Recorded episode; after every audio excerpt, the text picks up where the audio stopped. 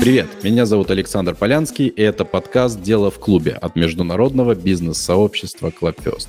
Здесь мы говорим про бизнес в России и за рубежом, науку и технологии, работу с командами, образование и на другие темы, интересные предпринимателям и участникам нашего бизнес-сообщества. Сегодня мы будем говорить про чат GPT. Перед эфиром, конечно же, я не мог не закинуть боту задачку рассказать в шутливой форме, зачем нам нужен чат GPT. И вот какой ответ я получил. Зачем людям нужен чат GPT? Чтобы мы могли общаться с искусственным интеллектом, пока роботы не захватили мир и не лишили нас возможности разговаривать с настоящими людьми. Чат GPT мы можем э, задавать любые вопросы, высказываться. Он даже может шутить. Если роботы все-таки овладеют миром, хотя бы это будет одна сторона искусственного интеллекта, с которым мы сможем посмеяться и отвлечься от своего беззаботного существования в рабстве роботов. Вот такая вот перспектива, по мнению бота, нас с вами ждет. Ну а теперь шутки в сторону. Сегодня обсудим, какую реальную пользу нам и нашему бизнесу может приносить чат GPT, пока нас с вами не поработили роботы. Разобраться поможет наш приглашенный гость и эксперт Алексей Хохунов, основатель и технический директор DeepBrain, эксперт в области машинного обучения и роботизации. В 2019 году стал победителем рейтинга Forbes 30 до 30 в категории «Наука и технологии». Также Алексей автор курса по работе с ChatGPT и Midjourney. Алексей, здравствуйте. Всем привет. Итак, поехали к вопросам. А, Алексей, давай вот сразу определим. Чат GPT – это просто модный тренд или явный признак того, что на наших глазах происходит четвертая промышленная революция? Вот какое твое мнение? А, ну, я точно думаю, что это не какой-то а, новомодный тренд а, и такое любимое наше в последнее время слово «хайп».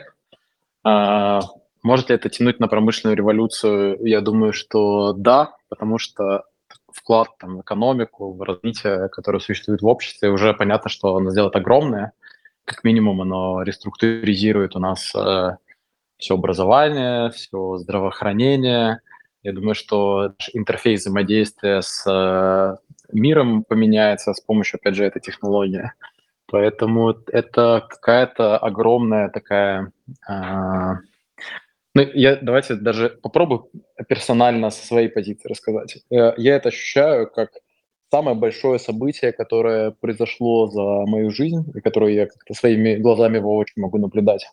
И при этом оно какое-то классное и светлое. Наверное, может быть, э, предыдущим чем-то подобным было появление массового интернета, или, может быть, полет в космос, что-то такое. Так, снова, Алексей, спасибо за такой ответ, за такой как-то возбуждающий, вдохновляющий. Давайте разбираться тогда прям поэтапно в течение нашего эфира, разберем же все-таки, что же это такое.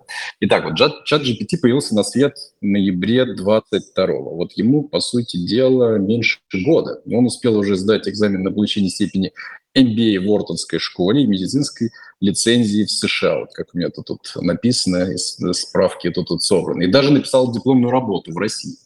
Разработку предоставила, представила компания OpenAI.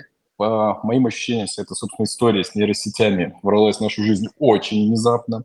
Вчера об этом говорили несколько человек, а сегодня у всех уже вот бот из чат GPT. Вот прям вот, я не знаю, у нас у всей команды они там, точно.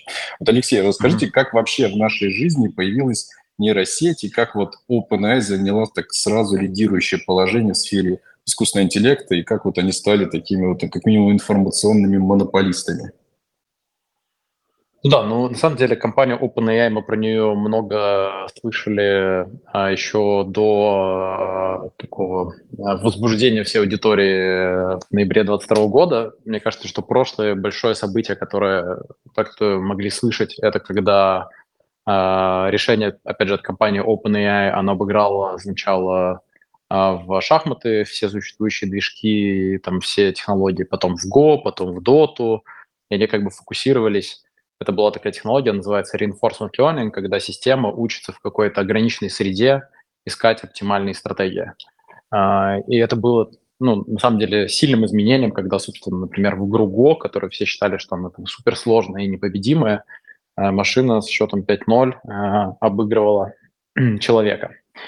Соответственно, в все, что мы видим сейчас, ну, там, начиная с конца 2022 года, это продолжение технологии, которая на самом деле появилась в 2020 году. То есть э, в ее основе лежит, э, это называется архитектура GPT-3.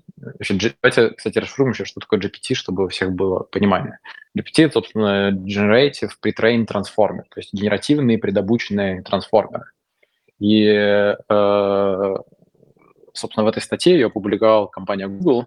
Они придумали очень прикольный подход, то есть как как раньше мы работали с э, нейросетями. Мы говорили, что у нас есть э, задача, ну там возьмем какую-нибудь, э, мы хотим определять комментарии в наших соцсетях, они там, не знаю, негативные или позитивные.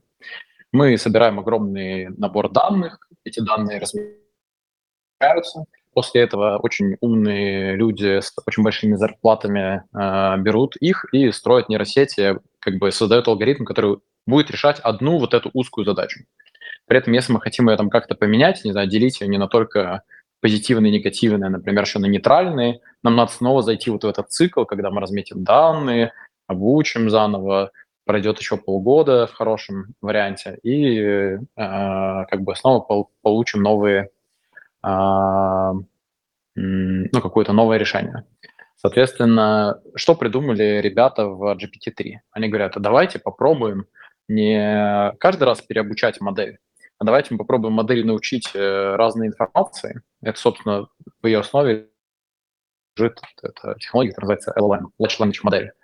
Она будет много всего знать, а дальше мы будем модели давать промпт, который будет ее переводить в определенное состояние. То есть мы с помощью промпта будем управлять, какую задачу мы хотим решить, или там, не знаю, давать какие-то новые знания модели, или что угодно. Ну и промпт — это просто текстовая подсказка, которая не требует переобучения. Вот этот подход, как бы раньше это было обучение с учителем, когда у нас есть э, набор данных, а этот подход называется in-context learning. То есть когда модель, она и так много всего знает, но с помощью промпта мы можем ее там, заставить решить любую задачу. Собственно, вот в основу э, ChatGPT легла именно эта модель. Э, OpenAI смогла сделать следующее. Она смогла взять очень большую модель, э, ну, как бы много больше, чем то, что было в GPT-3, собрать очень много данных и сделать э, умное решение. А чтобы потом появилась в марте GPT-4, собственно, которая издавала там все круто сдающие экзамены и э, пишущие дипломы, которые мы сейчас используем, это, собственно, GPT-4. Это модель, которая, ну, по такой полуофициальной информации, э, это модель, в которую там примерно 1,8 триллионов параметров. Это очень много, ну прям э, сильно больше, чем то, что мы когда-то до этого могли обучать. И, соответственно, еще больше набор э, данных. Ну, и OpenAI потратил на обучение GPT-4 приблизительно э, где-то там 60, от 60 до 80 миллионов долларов. Ну вот, собственно, так получилось, что в одной компании смогли сконцентрировать такое количество ресурсов, чтобы обучить такую большую модель. Ну, помимо ресурсов, они еще собрали у себя э, очень умных, э, собственно, вот этих э, big brain guys, data scientists, и смогли им платить зарплаты и удерживать их, чтобы они этим занимались. Но примерно по такому пути мы пришли к появлению Алексей, этой модели. А вот то есть GPT-4 – это следующая такая эволюционная, следующий эволюционный уровень от GPT-3. Вот э, я так понимаю, что больше данных, более умные, или есть еще что-то, что сильно отличается? И нам стоит а... ждать GPT-5, GPT-6 там? Ну, у GPT-4 было э, основное отличие. Первое, что оно было сильно больше. Э, второе отличие, которое у нее было, но мы его на самом деле пока не можем тестировать, это то, что GPT-3 могла получать на вход только текст, а GPT-4 еще может на вход получать изображение. То есть, например, мы могли, э, ну, понять, что GPT-4 легко бы решала задачу, где мы там фотографируем холодильник и говорим, составь нам из этого э, рецепт, ну, типа, что мы можем приготовить. Она бы сама поняла, что там на изображении, и придумала бы рецепт. А сейчас вот эта технология, она а, помогает, а, есть компания, которая причем работает с слабовидящими людьми. Собственно, версия GPT-4 с изображением, она там сейчас пока доступна только им. А мы эту историю не видим. Но Понятно, интересный... Пока, я чуть-чуть быстро добавлю здесь, что важный просто переход, который существует еще от GPT-3 к GPT-4, ну, то есть вот в ноябре там было даже не GPT-3, а это называлось GPT 3.5. То есть это такая уже укрепленная модель, не как GPT-3. Вот от GPT 3.5 к GPT-4, увеличив набор параметров, а, есть такое открытое свойство этих моделей, которое пока очень плохо изучено, оно заключается в том, что если мы делаем модель больше, то в ней появляются э, как бы способности, которые мы, э, мы ее не учили, но она умеет делать. Например, это способность к переводу. То есть никто модель не учил умению переводить между разными языками, но когда мы ее крупнили и дали больше данных, она сама научилась это делать, к примеру. А, ну и там много таких а, а, скиллов, которые появляются в модели просто с укрупнением, которые мы сейчас часто используем. Э, звучит и как-то и вдохновляюще, и пугающе. Мы потом в, в конце поговорим вообще о том, к чему это может привести. Скажите, вот, Алексей, а вот э, получается, что, выглядит так, что как будто OpenAI, сейчас компания э, такая монополист в этом смысле и владение, и у нее такая есть волшебная палочка, и что других вообще не существует даже близко подобравшихся. Это правильное ощущение или все-таки это тут есть элементы э, пиар, потому что ты, ты есть Midjourney, да, который такой графическая нейросеть, есть там чат GPT, там, да, текстовая, но я как понимаю, сейчас оно уже и, и с изображением, как вы говорите, начинает работать. Да. И это вот э, уникальные прям истории или это не уникальные, есть еще другие? Да, GPT-4, ну вообще текущий уровень технологий, который есть у OpenAI, это уникальный, ну типа это, если представить себе ну, такие условные тиры компании, то вот в первом тире находится только компания OpenAI. Пока, к сожалению, у нее не существует достаточно э, по уровню конкурентов. То есть следующий, кто по ним подбирается, если такой выстроить цепочку, это есть компания Anthropic, которая анонсировала свою, техно... свою сеть, которая называется там Clay 2. Про нее мало информации, но выглядит так, что она ну, ближе всех остальных к GPT-4, но все еще не конкурентоспособна для нее. И за ней, очень важно, что не наравне, а именно за ней идет технология там, от Гугла, которая называется, э, ну, типа, бот называется сам Барт, э, будем относительно него говорить. А, но при этом как бы реальных конкурентов, как э, кто э, был бы наравне, их сейчас нет, не считая того, что мы ничего не знаем, все, что происходит в Китае, то есть, возможно, у Китая где-то там спрятана в кармашке э, какая-то классная технология. И это, на самом деле, является ключевым э, э, риском для всех нас. То есть, как бы то, что у нас сейчас э, э, нету конкурента, это основная проблема, которая у нас может существовать в будущем. Потому что технология имеет настолько сильный эффект на общество, что, э, ну, представьте, что мы построили огром, огромное количество там, типа, я не знаю, институтов, сервисов, всего вокруг нас на основе нее. А, завтра появился GPT, там, не знаю, вы пользуетесь все GPT-5, э, появился GPT-6, и, но при этом как бы мы про это не узнали. Просто наша модель стала чуть глупее, чем у, не знаю, там, какой-нибудь страны отдельной или чего-нибудь еще. А, ну, и это прям проблема. Вот. Поэтому очень надеемся и ждем, что кто-то станет наравне. То есть э, интересно, получается, есть риск э, такой прям дальнейшей монополизации. Хорошо, ну вот я тут вначале пошутил, э, да и вообще такие шутки часто э, проходят, что что же мы будем делать, когда искусственный интеллект оживет и решит всех нас поработить. Вот давай немного э, углубимся в тему, я попрошу тебя дать более полное представление вот о возможностях применения нейросети. Что вообще сегодня можно делать с помощью генеративных сетей, и ну, раз мы уж про чат GPT, то в частности чата GPT? Угу. Ну, блин, это даже, знаете, можно, в принципе, только час про эту историю, э, этой историей заниматься. Я могу попробовать рассказать вот из того, а что попробуем, сейчас... может быть, как-то из, сгруппируем, из... может быть, блоками как-то. То есть понятно, что это отдельная, может быть, история, ну вот какие-то направления я, я, Я, я понимаю, да. Я, я могу попробовать перечислить какие-то там основные для меня самые полезные кейсы, которые есть э, и мои личные, и да, компании, которые мы используем. А, давайте попробуем пойти так. Да, а, ну, первое я начну с э, личного, с личной истории.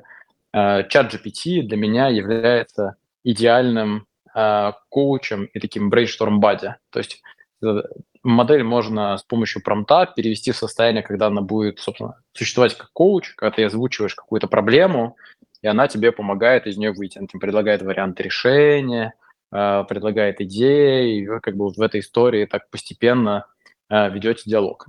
Офигенный э, способ, ну, правда, мне он там в рабочих и в личных задачах супер часто помогает.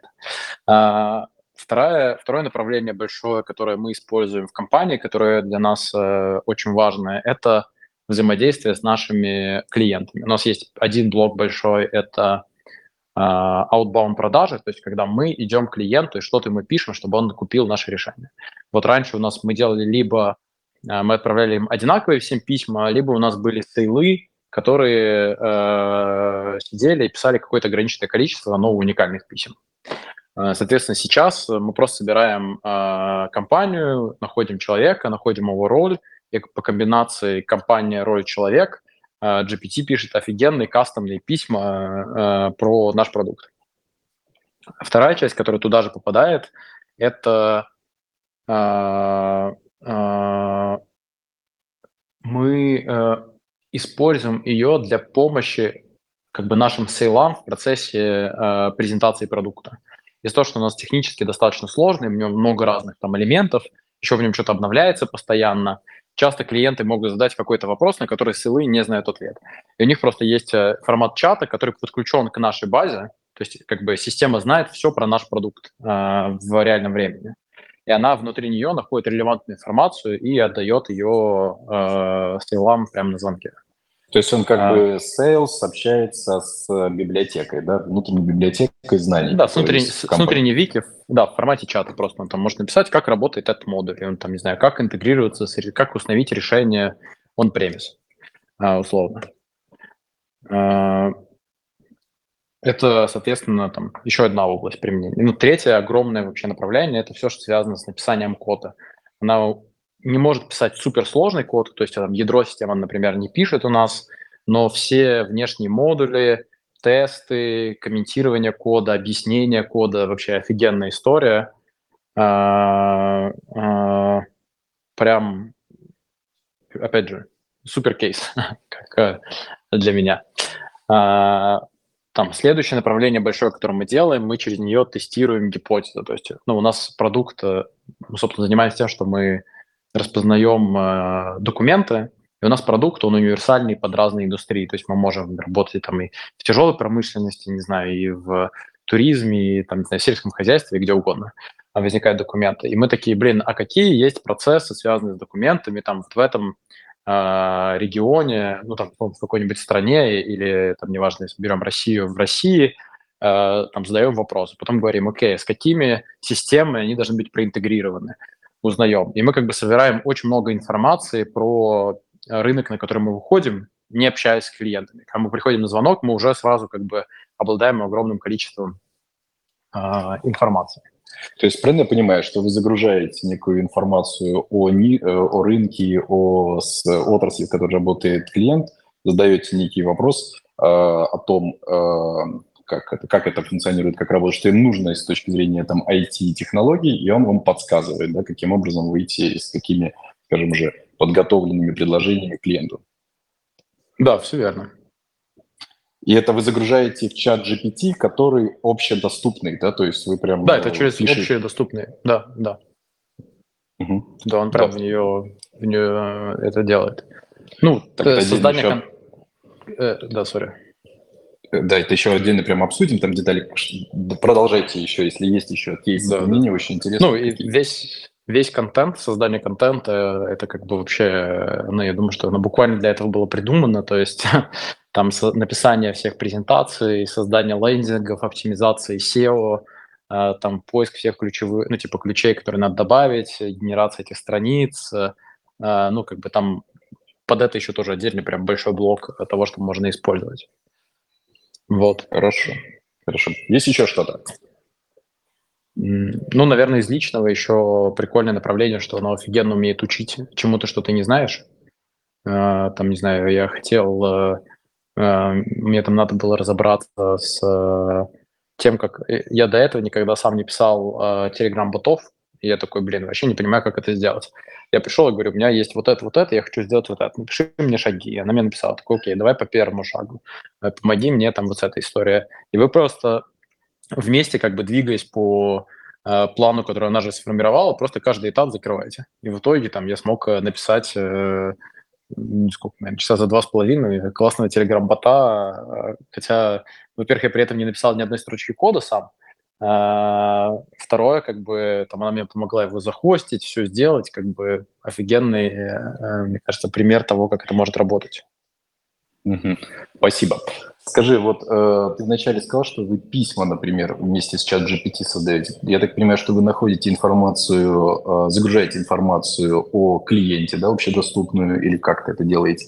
Он, он э, также имеет информацию о вашем продукте и генерирует это письмо. Можешь чуть вот как это вообще э, работает вот, техника? А, да, ну это работает так, что мы, э, у нас как бы какая связка? Там есть, есть такой такая тула называется Hunter.io, она позволяет по домену найти э, людей, типа в какие-то где-то появившиеся почты. То есть мы условно, там, не знаю, берем Сбербанк, говорим, вот у Сбербанка вот такой домен.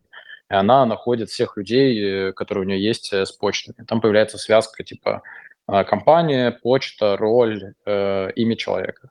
Дальше мы берем эту информацию, и мы в чат GPT, ну, в чат GPT есть очень прикольная функция, она заключается в том, что вы можете не просто давать задачу, а есть так называемый как бы one-shot или э, multi-shot промптинг, когда мы в промпт даем пример решения. Мы как бы прям в промпт зашиваем и говорим, мы компания, которая занимается вот этим. Вот пример, вот несколько примеров писем, которые мы написали другим людям. Вот по комбинации, которую мы даем ей аналогичную, напиши письмо новое этому человеку. А мы ее ничему новому не добучаем, ничего не делаем, она просто использует эту информацию, э, пишет письма.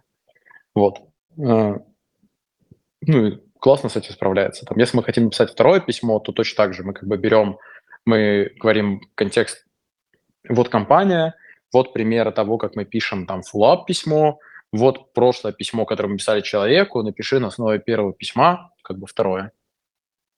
Угу. То есть такой диалог, постоянный диалог с, э, с таким виртуальным помощником получается. Но он, ну, ну, здесь важно понимать, что он полностью автоматический, то есть здесь в нем не участвует человек. Это все происходит э, просто как бы на, на уровне интеграции через API. То есть э, человек не, не, ничего не делает, он просто берет, он собирает список э, доменов компаний, э, загружает там их, написали внутри сами инструмент под это, загружает туда, дальше он автоматически собирает все почты, дальше автоматически под все эти почты генерирует письма. Угу. Так, звучит интересно уверен, что много непонятно, но вот сейчас я задам все-таки один из ключевых, наверное, вопросов, который вот интересует, я думаю, 100% наших участников. Вот как тогда с э, чатом GPT общаться? Как составить этот идеальный запрос, чтобы получить, собственно, наиболее такой полный, релевантный ответ? Чтобы вот, э, ну, какие-то вот прям лайфхаки, а если, э, а лучше вот прям порядок, наверное, действий, если ты пишешь, может вот как прям это а... де- действовать. Да, ну прям нач... я прям попробую, я того, попробую, я попробую скачать, откуда скачать и что использовать, да, то есть есть же боты, есть же прямая. Да, там, смотрите, э, ссылка. здесь, здесь, ну, это, опять же, к сожалению, дать полную инструкцию, как это сделать, э, достаточно сложно, потому что с учетом того, что я понимаю, что большинство людей находится в России, там есть много отдельных проблем. Ну, то есть, например, э, им нельзя пользоваться без а, VPN, а при этом публичные VPN почти все не работают с OpenAI. Мы там для этого на курсе сделали прям отдельный свой private VPN, который как бы условно используется людьми только для него, и он условно работает. Я, честно, не могу сказать, как можно, ну, как легко э, поднять свой private VPN. Это, ну, прям технически сложная задача, к сожалению. А, но и без нее туда не получится попасть. Там, ну, другая, опять же, проблема, которая может существовать, что ее надо, э, чтобы получить доступ к GPT-4, ее надо оплатить э, с иностранной карты. Для этого нужно где-то ее найти, там есть сервисы, которые предоставляют, ну, там много, есть технических нюансов с точки зрения доступа, они все, их надо один раз решить, э, можно, в принципе, это сделать там за час-полтора времени, и дальше это все будет работать. А, я попробую сфокусироваться вот на части именно, мы представим, что мы прошли все эти барьеры и попали уже, вот у нас открыт чат э, GPT-4, и мы хотим что-то сделать. А, вот мы от этой стадии попробуем начать. А, мне нравится аналогия с тем, что взаимодействие с э, GPT, оно очень похоже на э, модель э, работы, с, на модель делегирования подчиненным. Что это значит? Это значит, что если вы придете к своему подчиненному, вот представьте, что у вас есть очень умный человек в компании, вы придете к нему и скажете, сделай мне презентацию. Может ли в этом случае человек сделать презентацию? Ну, конечно, какую-то, может быть, он сделает, но в ее э, качестве будет сомневаться. Соответственно, первое, с чего надо начать, надо ему сказать, слушай, мне нужна презентация, не знаю, там, для какого-то мероприятия, вот такой длины, я не знаю, я буду ее, э, люди будут ее читать или буду ее, я буду ее рассказывать. А, как бы я дам контекст про то, что вообще мне нужно. Это первое. Второе, идеально, опять же, если вы любому человеку, э, которого вы хотите, например, сделать, чтобы он сделал презентацию, скажете, и, кстати, вот пример моих самых лучших презентаций, которые я делал. Они были прям классные. А, отдадите. И вот, э, используя комбинацию всех вещей, которые э, классно работают в делегировании, оно точно так же работает и с э, чат GPT. То есть давая ему много контекста, объясняя, что вам нужно, зачем это нужно, как вы будете это использовать. Или, например, вы, как и сотруднику, вы можете сказать, вот тебе задача, но если ты не уверен в чем-то, ты задай вопросы и доспроси, если не хватает какого-то контекста. GPT умеет считать точно в такой же парадигме. А, вот. А, как бы это все прям работает один, один в один. Ну да, ну и в принципе прям, ну это вот это вот эта механика, она это а, и есть, э, собственно, навык такого промпт-инжиниринга, и мы как раз этому пытаемся научиться на курсе. Курс построен вокруг того, что я людям показываю много-много-много техник, и такой, смотрите, попробуйте вот так, попробуйте вот так.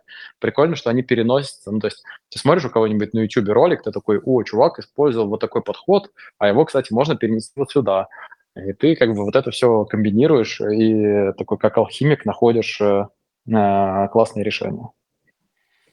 Алексей, вот э, там, э, как пользователь GPT, я там знаю, есть такая штука, ты, значит, идешь, или ты э, новый диалог запускаешь, или ты, значит, уточняешь, идешь по одному и тому же диалогу. Вот получается mm-hmm. из того, что ты говоришь, что э, нужно фактически, если ты хочешь, чтобы он прям дальше продолжал совершенство, как будто вот запустить один диалог и все, все время в нем вот сидеть в этом диалоге, чтобы он его продолжал. Правильно я понимаю? Э, не, не, не совсем. Это, к сожалению, так не работает, потому что у модели есть, э, ну, это называется окно контекста. То есть есть объем информации, который оно умеет держать э, в оперативной памяти. Оно в существующей модели составляет 8 тысяч токенов, это примерно 8 тысяч, ну, типа на русском языке это 8 тысяч символов, на английском языке это 8 тысяч слов приблизительно. Это то, сколько помнит. То есть вот информацию над собой она будет ее воспринимать, э, все, что было выше, она забудет. Но при этом механика, которая классно работает, это если у вас была, был диалог, в котором вы, например, делаете презентации, то вы его как бы один раз даете всю информацию, не знаю, как раз рассказываете про примеры, рассказываете про то, что там э, вам нравится, не нравится, и потом вы просто последний запрос, который у вас был, там можно ну, э, сообщение редактировать, то есть можно заменить последнее сообщение на другое. Вы просто в нем меняете там Э, тему презентации, например, и она, используя всю историческую информацию, эту задачу будет решать э, хорошо. И так, ну, там, опять же, сделали себе классный промпт под э, коучинг, например, и используйте. Промпт – это диалог, да? Вот э, чуть-чуть. Нет, промпт – это вот это, промпт – это вот эта вот э, текстовая подсказка, которую вы даете модели, чтобы, в которой объясняете, что вам нужно. То есть вот вы открыли чат, и первое сообщение, которое, каждое сообщение, которое вы пишете, это промпт. Ну, то есть фактически такие шаблонные запросы, которые имеет смысл сохранять, и потом использовать, меняя внутри этих шаблонов э, какую-то, например, последнее сообщение. Там, да, там. Ну, здесь э, как раз э, это. Э, люди расходятся. Есть э, э, это школа людей, которая говорит, вот вам база готовых промптов, вот вы их там куда-нибудь э, пихаете и используете. Мне кажется, что это э, ну, такая не очень классная практика, потому что она не развивает вашу внутреннюю интуицию того, что хорошо работает, что плохо. То есть под задачи, которые, под которые есть промпты, вы их можете использовать. Если вам даже решить что-то нестандартное, то вы не понимаете, как это сделать. Мне больше нравится идея того, что вы как бы разбираетесь с механиками, которые работают. Ну, как вот, не знаю, я привел пример – если модели дать э, пример решения задачи аналогичный, она будет делать это хорошо. Э, вы такие, о, как бы примеры классно работают. Все, вы когда решаете новые задачи, вы можете ее описать. Или вы такие, о, модели можно сказать, что ты, я могу тебе не рассказать весь контекст, а я ей говорю, задавай мне вопросы, чтобы ты узнавал нужный у меня контекст. И она будет эту механику как бы каждый раз, э, как бы в разных задачах вы можете ее куда-то интегрировать и использовать. Вот. Поэтому Спасибо. мне больше нравится, да, идея не готовых промптов. Спасибо, Алексей. Эм, спасибо за такой прям развернутый ответ. А, мы чуть поговорили о том, э, как э, непосредственно ты применяешь из своей жизни, в своей жизни, в своем бизнесе применяешь чат GPT. А есть ли у тебя примеры кейсов с рынка успешного внедрения если есть, то можешь рассказать о них, э, кто как внедрял, каких-то интересных э, результатов добивался, что-то. А, ну да, ну, во-первых, э, все всегда начинают с того, что они обычно интегрируют его в первую линию поддержки. Ну, то есть первая линия поддержки идеально автоматируется с помощью GPT, офигенно работает, как бы там в очень разных направлениях.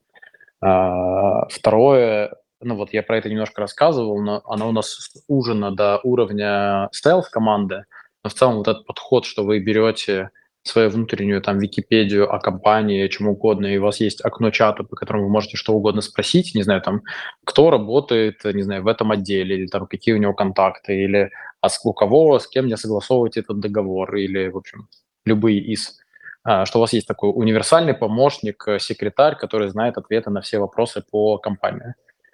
А, третье, ну, суперактивно используют все люди, которые создают э, много контента, они пишут через них контент-планы, тайминги для записей, э, там, монтажные планы, весь вот этот вот кусок. Uh, офигенное применение есть, например, в компании Skyeng. Они там с помощью нее перестраивают все образование на персонализированное, то есть чтобы под человека, под его интересы, генерировались форматы уроков, э, что там будет происходить, какой у тебя есть, будет опыт внутри этого. А, очень прикольное направление в геймдеве для генерации динамических сюжетов. То есть, что у тебя игра, она идет не по стандартному какому-то шаблону, а у тебя каждый там NPC внутри игры, он имеет как бы условно свое сознание, он там может тебе разные какие-то диалоги поддерживать, всякие такие вещи. Вот. А, ну, в медицине все, э, в общем, огромное количество врачей э, начали э, ставить диагнозы, все диагнозы проводить через чат GPT. Они, это пока является для всех не очень публичной информацией, но пока по моим знакомым консенсус такой, что в среднем модель выставляет диагнозы лучше, чем это делает специалист. Вот. Интересно. А, Алексей, а вот э, как тогда вот в свете э, того, что ты рассказал, ты думаешь, в ближайшем будущем вот специализированные нейросети, там, например, для медиков, химиков, биологов, появятся, и насколько будет сложно обучать эту нейросеть? Я не очень верю в подход, что в этих задачах будет появляться такие нейро-решения. Мне кажется, что наоборот будет происходить постоянное укрупнение модели, то есть модели будут становиться больше, они будут знать больше. Ну, как бы тут надо понимать, вот почему модель, например, для меня офигенный коуч. Потому что у этой модели есть одновременно знание, там, не знаю, вот я недавно проводил свадьбу, и она понимает, как провести свадьбу. Она понимает, как э, работает маркетинг в компании, она может поддержать про это со мной диалог.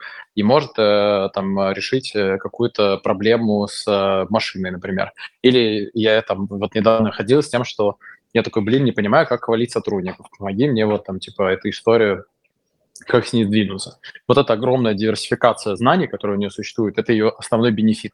И нету смысла пытаться ее сужать. То есть, э, скорее всего, там, не знаю, в медицине э, модели надо не только знать про то, как устроена медицина, а если она там знает э, много про нашу бытовую жизнь, она может э, дать какие-то простые бытовые советы, там, не знаю, купить себе нормальную подушку или, не знаю, там, обувь, там, или еще что-то подобное, что может не входить в прямой набор э, медицинских рекомендаций.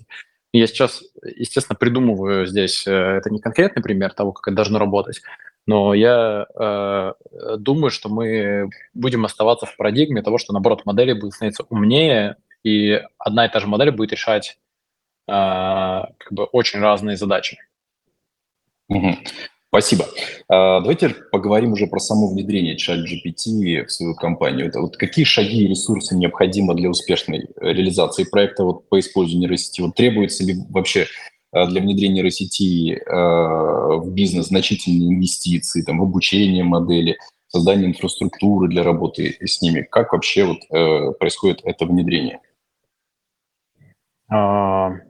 Да, мне кажется, единственная инвестиция, которая требуется, это обучение персонала. То есть вам надо сделать так, чтобы люди, которые решают э, разные задачи, они понимали про возможности, они понимали, а, что происходит внутри. Ну вот мне а, просто в этом как раз не знаю, сколько там бизнесов 10 есть больших, с которыми мы сейчас работаем, как раз по этому направлению. Я внутренне пришел к следующей парадигме, что генеративные модели они должны интегрироваться не на уровень процессов, то есть не то, что был какой-то умный человек, который пришел и придумал сложный новый процесс внутри компании, а в том, что участники процесса начали использовать модель, нашли разные способы применения, и задача построить между ними коммуникацию, чтобы они обменивались, э, чтобы одни рассказывали, о, мы там сделали вот это, другие, о, мы сделали вот это, как у вас вот эта штука получилась. И вот когда э, появляется вот эта какая-то естественная динамика между людьми, оно офигенно работает. При этом а, супер важная часть, э, про которую тут э, я думаю, что мы а, большинство людей не являются начальниками в своем бизнесе. Я хочу как бы здесь э, сделать важный такой какое-то свое, свое наблюдение, что эта история не работает, если собственно, начальство не является сами, э, сами по себе протагонистами этой истории. То есть, что, знаете, такие, ну, вы там разберитесь сами, что делать. Вариант, когда, собственно, сами, сами начальники, они такие, о, тут э, я тоже тут использовал для вот этих задач, я тут использовал для вот этих, потому что, на самом деле, э, я думаю, что у нас всех объем задач, которые можно передавать на генеративные сети, даже больше, чем у кого-то из подчиненных. Вот, поэтому просто надо... Э, мне, мне нравится здесь аналогия такая, что надо создать э, какое-то естественное любопытство, интерес культуру. у людей к тому... Даже, даже не культуру, а интерес и любопытство людей к тому, чтобы в этом разбираться.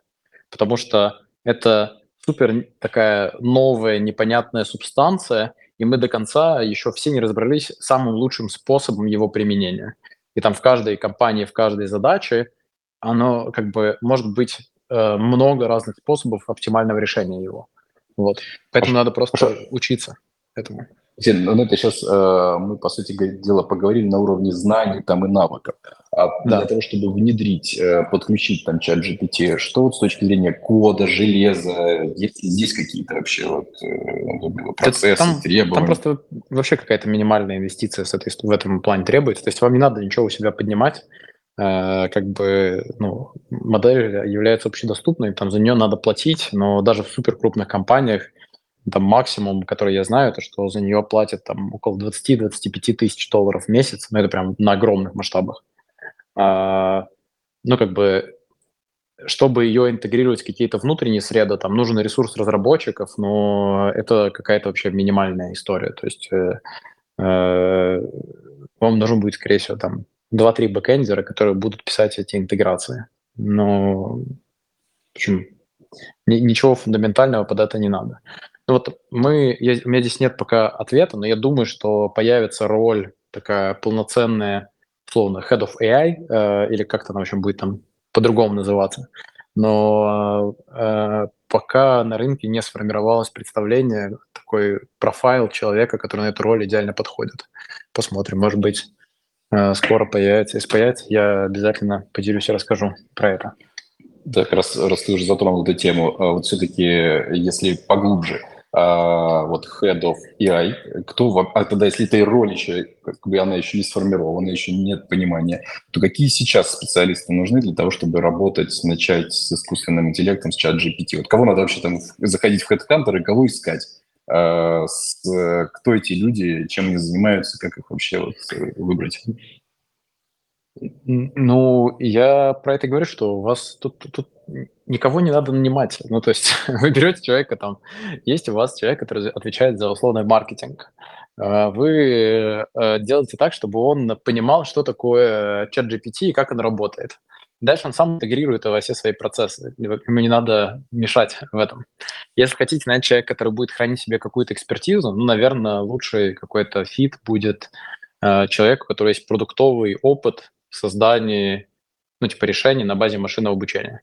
То есть, типа, вот продуктовики, которые создавали, ну, машинное обучение, оно не в ноябре прошлого года появилось, мы там уже 5-6 лет, и, в принципе, есть много специалистов в этой области. Наверное, он в этой истории может э, помочь.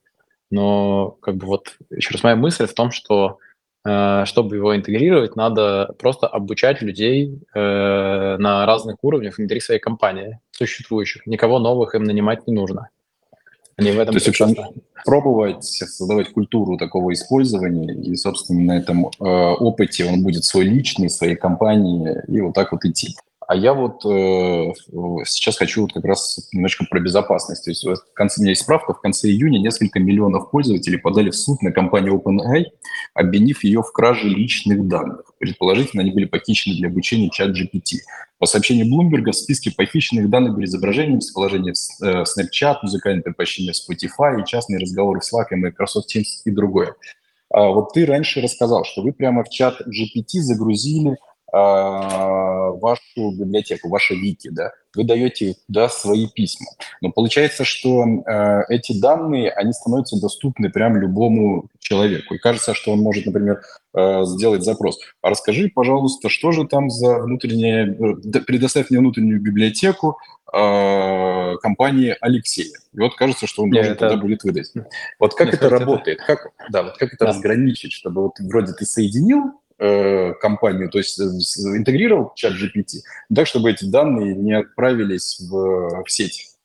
Да, смотрите, на тут надо понимать, что есть две принципиально а, разные информации. Первый тип информации – это то, на чем обучается нейросеть. А, нейросеть не обучается на ваших данных. То есть вот у компании OpenAI отдельно там в term of use, э, везде прописано, что все, что вы отправляете к ней через API, это вот, ну, как бы интеграция на уровне э, таком э, низкоуровнем. И в чате вы можете в настройках эту, эту функцию тоже убрать. Это значит, что э, OpenAI не будет использовать ваши данные для переобучения модели. Именно то, что она использует в обучении, это общедоступная информация. А есть другой вид э, данных. Это ну, можно представить для себя как справочник, в который OpenAI может сходить, который вы можете подключить. Она в этом справочнике не, ну, как бы она не изучила его. Это, давайте попробуем привести аналогию такую, что, опять же, вот представьте, что у вас есть очень умный э, человек, которому вы дали справочник э, диагнозов. И вы к нему приходите и говорите, у меня вот это болит. И он может полистать этот справочник, и очень важно, что он не будет знать его весь, а он именно полистает его и найдет нужную информацию и сможет ее сопоставить с тем, что вы рассказали, и дать вам правильный ответ. Вот вы на таком же уровне э, подключаете свою Википедию. Вы не делаете так, что она все знает про вашу компанию. Она понимает, куда ей нужно сходить внутри вот вашей Вики, где взять эту информацию и как обработать ее в человека удобный вид. То есть раньше мы могли бы получить просто как бы сырую как бы выгрузку, условно, там из нашей Википедии. А теперь она работает и сконструирует нормальный ответ. И здесь разница вот именно такая. То есть э, никто, там, если вы отключили настройки и рассказали э, нейросети, там, не знаю, любые свои вещи, никто не получит к ней, к этим данным информацию.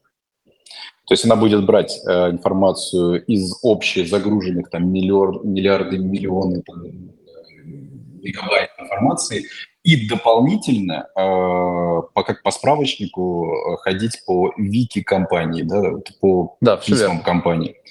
Но тут да. я хочу как параноик, наверное, чуть-чуть задать вопрос. А насколько вообще можно доверять в этом смысле э, э, вот им, то есть они это заявлять может, могут одно, а по факту, конечно, страшно за данные все-таки. Это, там... Ну, для этого есть, э, ну, как бы ключевая часть. Ну, вот мы что делаем? Мы используем, э, ну, у нас есть собственный алгоритм, который называется NER, это Name Entity Recognition алгоритмы, они позволяют деперсонализировать данные. То есть если мы передаем туда, не знаю, там номера телефонов, имена людей, что угодно еще, они как бы заменяются, вместо имени там будет написано просто name, вместо имейла там будет просто написано email, потому что это не является критической какой-то информацией для, для того, чтобы она могла работать. Вот. Э, и мы просто, типа, необходимые вот эти сущности в запросе убираем. Ну, наверное, там какой-то реальный риск существует в плане передачи кода, потому что код таким образом нельзя зашифровать или что-то подобное с ним сделать. Но это какая-то такая и, естественно, риск, который существует. Но опять же, там, типа, мы почти все, э, ну, очень большое количество компаний, не, мы все, много компаний э, хранит свой код в приватных репозиториях в GitHub. Э, ну, привыкли как-то доверять, в принципе, компании э, GitHub, что э, как бы можно там хранить код. Ну или, не знаю, в Телеграме, в переписках там всякие неприличные свои картинки отправлять. Э, ну, мы же понимаем, что оно все, оно хранится все равно на серверах какой-то компании. Да, кстати, согласен. Хороший пример, спасибо. А, едем дальше.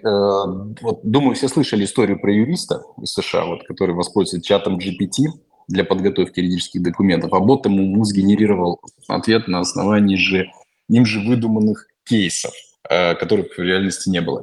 Вот почему нейросетевые языковые модели вроде вот чата GPT могут выдавать ложные факты и как вообще решить вот эту задачу? Потому что если мы вот так вот начинаем доверять, то Э, текст составить одно, но вот медицинский, э, вот э, ты говорил, что медицинские, например, потом уже делать диагнозы, то тут уже прям страшно становится, да, а если это точно да. еще какие-то там, то тоже архитектурные истории, то есть как вот здесь быть? Ну, я, я здесь двумя вещами поделюсь. Первое – это, к сожалению, э, э, тут присутствует сильный элемент непонимания того, как работает технология, потому что внутри вообще у модели у нее там есть вот режим классического чата, а есть продвинутого чата, скажем так. И вот у продвинутого чата есть ползунок, который называется температура. Температура – это уровень хаоса, который модель э, свои ответы закладывает. И этот уровень хаоса, он на самом деле очень важный. Мы, как люди, немножко странно на эту историю смотрим. Мы такие говорим, ну вот модель вот здесь, она галлюционирует, а, а если она что-то прикольное придумала, какую-нибудь классную шутку, мы такие, ну, это прикольное творчество. Это, к сожалению, для модели одно и то же. А, как бы весь креатив, он вообще про то, чтобы создавать что-то новое и придумывать что-то новое. И в модели намеренно сохраняли а, возможность э, быть креативной. А, но, опять же, типа у модели уже сейчас есть тумблер, который эту креативность может в разные стороны подвинуть. И мы можем сказать, ты отвечай строго Э, либо давай только все правильно, либо э, говори, что ты не знаешь. Э, но пока не все пользователи, к сожалению, знают, где он находится. Но сам Альтман, собственно, SEO компании OpenAI, он говорит, что на ближайший год там для них задача того, что модель отдает достоверную информацию, что пользователи могут эту историю контролировать, она является одна из основных. Я думаю, что там, на следующий год мы э, вот эту историю будем э, как бы наблюдать, что там с ней происходит, в какую сторону она движется. Спасибо. Да, в продолжении вот э, этого вопроса. А есть ли какие-то рекомендации, которые ты можешь дать? Вот мы, например, в компании начинаем внедрять э, чат GPT, нас, э, то мы должны какие-то, наверное, правила сформировать. Ну, допустим, не отправлять там годовой отчет компании в чат GPT, хотя ты рассказал, что это вот может быть не страшно. Или, допустим, проверять на, на там, как второй рукой проверять все-таки, что он там написал с точки зрения технической документации. Или задавать, вот, э, например, критерий. Подпиши только правду, в которой ты уверен. Есть ли какие-то вещи, которые сразу можешь порекомендовать вот вначале поставить какие-то вот ну, да, Я я здесь считаю, что, ну, как бы эм, мы должны воспринимать в рабочих задачах э, решения, которые делает э, ChatGPT, как э, ну, именно не конечного ответственного, а как просто инструмент, который позволяет улучшить, э, там, увеличить перформанс нашей команды. Если у нас есть человек, который делает презентацию, и, и ChatGPT что-то сгенерировал, она это собрала и рассказала, то ответственность за эту презентацию должен быть этот человек. Его задача перепроверить, что там все окей, что логика сохранена, и как бы э, не быть бездумной обезьянкой, которая просто приложила текст из одного места в другое, но все-таки какой-то свой инпут в эту историю внести. А, как бы здесь, ну, мне кажется, это такая понятная история, что лучший способ а, использования чат GPT – это когда ты являешься сам профессионалом в какой-то области, и ты можешь оценить результат. Если ты не можешь это сделать, и ты как бы в этом некомпетентен, ну, какой бы результат она тебе не дала, он будет лучше, чем то, что ты мог сделать сам, а, скорее всего. А, это первое. Ну, второе, как бы, опять же, да, как, как ты правильно сказал, модель можно ее уровнем вот этой креативности и разумных фактов можно управлять. И можно сказать, типа, я делаю там важный отчет, тебе должна отдавать только правильные ответы, не знаю, там, будь супер рациональным, как э, консультант McKinsey и вообще не придумывая никаких новых фактов. Модель будет следовать этим инструкциям, да, все верно. Хорошо. Э, вот э, чат GPT, там, Midjourney, все начали говорить, что мы там убираем э, копирайтеров, дизайнеров. А на какие еще все-таки да, профессии надо? Да, еще программистов постепенно, потому что код начинает писать. Какие сейчас еще профессии надо вот готовиться у нас э, в клубе владельцы и управляющие бизнесами? Вот, собственно, на кого им надо уже смотреть? Э, кому э, искать уже замену в виде чата GPT уже постепенно, твой взгляд? А, ну, мне, мне очень не нравится парадигма того, там, кого ChatGPT заменит, потому что я считаю, что просто профессии, они будут постепенно модернизироваться, просто будет, не знаю, один дизайнер делать работу как за пятерых дизайнеров, ну, будет один разработчик делать работу как за трех разработчиков. Ну, увеличится это capacity. Может быть, если это вам capacity не будет необходимо, вы там его можете, конечно, сократить э, какую-то часть, но в целом я не думаю, что здесь есть... Э, какая-то реальная там угроза, кого сокращать. Ну, наверное, самые подверженные риску профессии – это экспертные профессии. Экспертная профессия – это когда вам надо много всего знать. Ну, там яркий пример – это бухгалтера, например, юристы, там те же врачи. Э, потому что чат GPT будет знать больше информации, она будет более актуальной, более свежей, она сможет лучше ей э, э, ну, как бы управлять, какую-то машинерию совершать. А, вот. Ну и при этом я думаю, что, собственно, будет появляться вот этот вот мета-скилл промпт-инжиниринга, по которому мы будем людей на собеседовании проверять. Умеешь ли ты свои задачи отдавать ChatGPT или не умеешь? Давай посмотрим. Вот. Mm-hmm. Ну и будем, все, и будем все профессии, скорее всего, на них проверять, потому что, э, ну, если ты не, там, не, не, не занимаешься погрузкой э, вещей в машину, то, ну, как бы, как, так или иначе связан с какой-то digital информации, то ты должен как бы уметь уже оттуда что-то достать. В общем, вторая профессия у каждого она будет появиться, оператор G, чата GPT, да, то есть если ты дизайнер... Но это не профессия, я думаю, что это скилл такой, знаете, как э, был раньше этот уверенный пользователь ПК.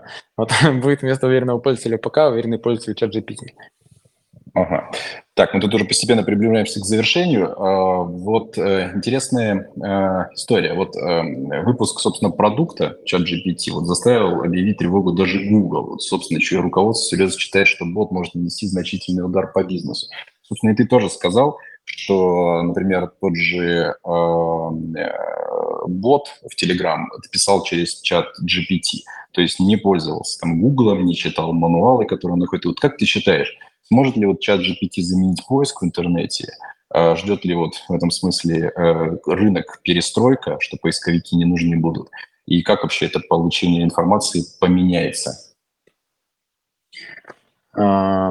Ну да, но, во-первых, мне здесь хочется рассказать прикольное мое наблюдение, которое было про то, что когда появился только чат GPT, все таки говорили, о, ну все, это как бы замена поисковикам, и вот им самая главная вообще угроза. А, ну, со временем мы поняли, что поисковики – это вообще десятое дело. Ну, то есть поисковики, конечно, тоже с ними что-то будет происходить, но оно начало нас волновать сильно меньше. Потому что мы вначале не понимали вообще э, там достаточное количество областей применения, которые существуют в модели. А про поисковики, я думаю, здесь основная часть про то, что ChatGPT будет менять э, модель получения информации. Ну, то есть вот парадигма, в которой идет OpenAI, это парадигма создания очень умного ассистента. Э, который умеет делать все, что угодно. Он может вам найти информацию, может забронировать билеты, может проанализировать данные, может сделать презентации. Короче, все, что хотите, все может э, сделать. Вот э, э, это как раз э, такая история, к которой мы, э, я думаю, что идем. Э, но Google действительно стоит бояться. Ну, у них э, основной бизнес – это поисковые запросы и реклама. А как вообще реклама будет встроена в чат GPT, там, в аналогичные системы, пока вообще не очень понятно. То есть это а еще никто не знает. От, открытый вопрос. Да, у меня вот такой вопрос остался. Первые мобильные телефоны начали появляться вот обычных граждан где-то в 90-х. Вот. Сегодня мы еле-еле, по сути, успеваем менять айфоны. Технологии вокруг нас меняются очень быстро. Вот расскажи э, в заключение о своих прогнозах на ближайшее десятилетие. Вот как будет меняться мир с развитием искусственного интеллекта? Ты как человек, который очень погружен э, в эту тему, как этим занимаешься, вот, собственно, искусственный интеллект будет нам помощником или в итоге это будет наш конкурент?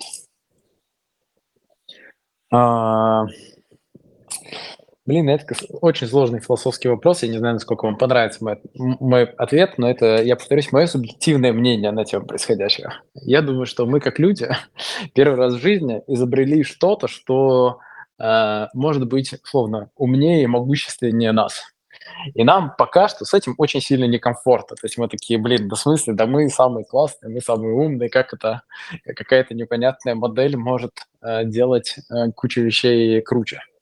А, я думаю, что со временем мое видение, ну, причем не, не, не очень далеком, скорее всего, там, не знаю, может быть, десятки лет, посмотрим, а, э, мы просто перейдем в такое состояние, как, э, э, ну, тут надо ответить на себе на вопрос, вот собаки и кошки с нами, они хорошую жизнь живут или плохую? Ну, для меня как будто хорошую. А, вот, э, я, я думаю, что мы придем примерно в такое состояние. Ну, у нас там будут какие-то свои делишки, что-то там будем бегать, э, веселиться, какими-то своими делами заниматься. Не надо будет на работу ходить, там, какие-то бытовые проблемы решать. Все будет само как-то решено. Вот. Будем заниматься саморазвитием. Да, будем, ну, да, да, будем просто э, там кайфовать от взаимодействия с друг другом, может быть, с чатом GPT, всякими такими штуками. Э, ну, я, я тут абсолютно... То есть, если вы думаете, что я э, слишком оптимистичен, вот компания OpenAI, она вообще супер консервативная. Ну, то есть, это ребята, которые ходят в Сенат э, США. Это как бы такая серьезный, серьезный показатель. Вот они между делом так просто выпустили очень короткую статью, которая говорит про то, э, как вообще э, представить для себя, что такое AGI. Ну, типа AGI — это вот типа General Intelligence, то есть такой искусственный интеллект, который умеет все, что угодно. И они там написали, что они считают, что как бы большая вероятность, что AGI появится в горизонте там, от 5 до 10 лет. И чтобы понять, что такое AGI, они говорят, представьте, что у вас в телефоне есть э, по мощности корпорация, там, условно, из десятков тысяч человек, которые могут решать любые ваши задачи. То есть, представляете, что у вас есть в телефоне как бы 10 тысяч человек, которые готовы решить любые вещи, которые вы хотите. И вот вы живете вот в этом мире. Ну, звучит, звучит приятно вроде бы.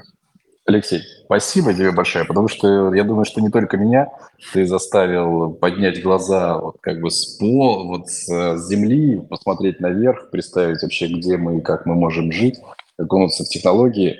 А, где-то вдохновиться, где-то испугаться, но точно испытать эмоции. Это был очень интересный эфир и очень полезный, познавательный. Я думаю, все наши участники с этим согласятся. А, с нами был Алексей Хохунов, основатель, технический директор D-Brain, эксперт в области машинного обучения и роботизации. В 2019 году стал победителем рейтинга Forbes 30 до 30 в категории наука и технологии. Также Алексей автор курса по работе с ChatGPT и Midjourney. Алексей, спасибо большое. Да, спасибо вам. Всего хорошего вечера. Пока-пока. Всем до свидания. Дело в клубе.